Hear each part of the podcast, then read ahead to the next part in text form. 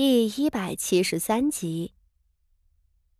其实大户人家里，处罚下人都是按照规矩打多少板子，明面上是不敢这么折磨人。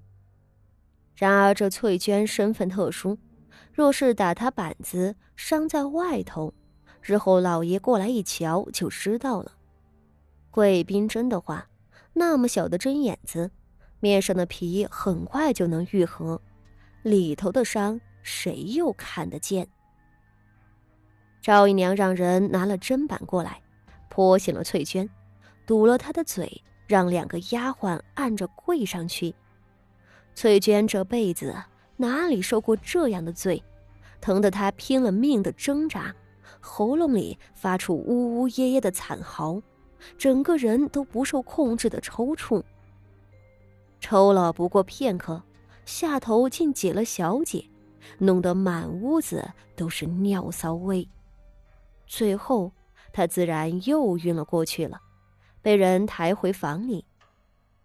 出逃闻着他身上的味儿，很是恶心，跑回去拿冷水又给他泼醒了，命他自个儿擦了干净再进来。那翠娟抖着两条腿。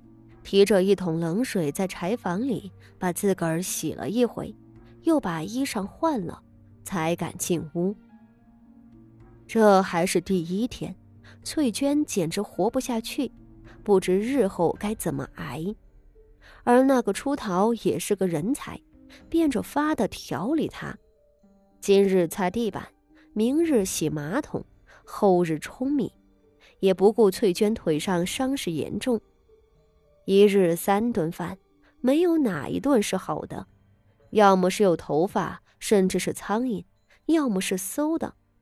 然而再怎么恶心，那翠娟还不得不拼死的吃下去，不吃就没有力气干活，可不是静等着赵姨娘抓住了把柄，再受那些残忍至极的刑罚吗？这么折腾到第四天，翠娟病得爬不起来。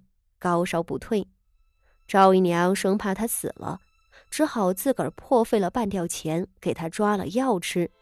刚吃的能起来了，出逃又骂他装病，将他一头青丝捆着绳子吊在了柴房里头。这样的吊法乃是衙门里有名的吊天平的酷刑，折磨起犯人来，既不会留下明显的伤，又效果甚好。和老虎凳、簪指、夹棍一样，是令人闻风丧胆的东西。翠娟整个人的重量都压在了头发上，吊上去那一瞬就疼得惨嚎。吊了两刻钟，她大汗淋漓，浑身颤抖。吊了半个时辰，便又失禁了。出逃可不会放过他，任凭他尿在地上。最后直从入夜掉到凌晨，翠娟不知晕过去多少次。那柴房里头屎尿都有，臭的能把人熏死过去。翠娟这边过着人不人鬼不鬼的日子，她的女儿傅妙仪的日子倒是有了转机。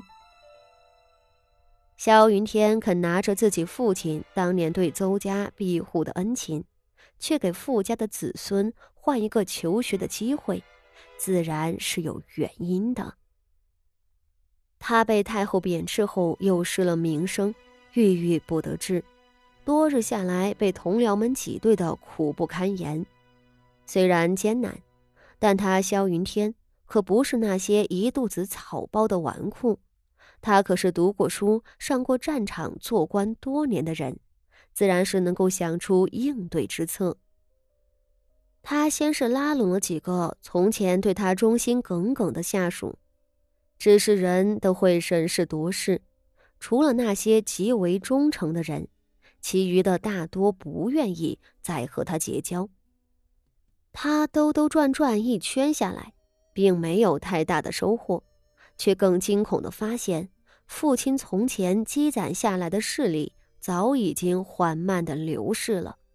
萧家的没落，其实并不是从这次被贬开始，也不是从他被召回京城就开始，而是从父亲死的那一日就开始了。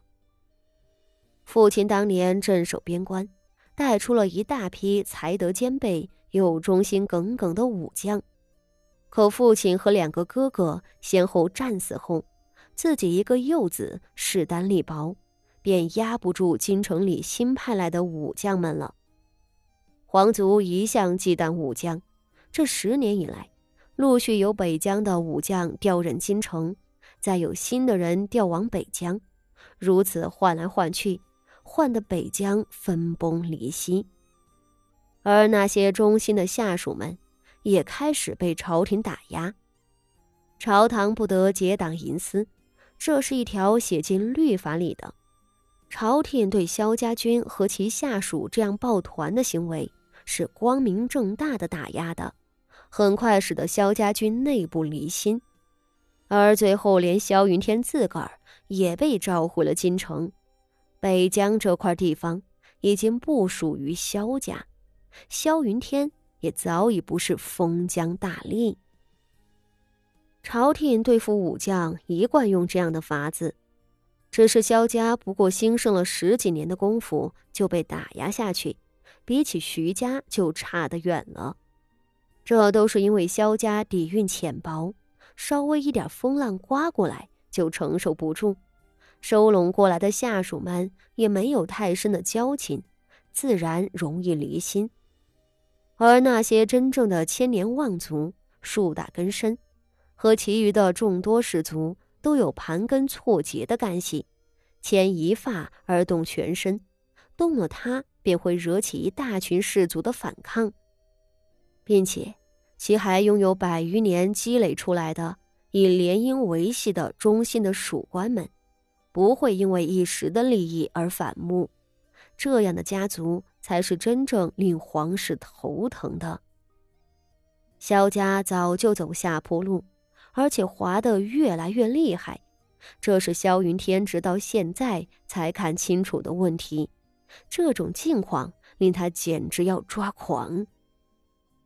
若一味的放任这样的走势，萧家迟早会被皇室削得连伯爵都不是，随后再被同僚鲸吞蚕食。萧云天挖空心思想着怎样才能重振家业，最后并没有什么好办法，却是不得不用上了最笨的法子，那就是权财交易。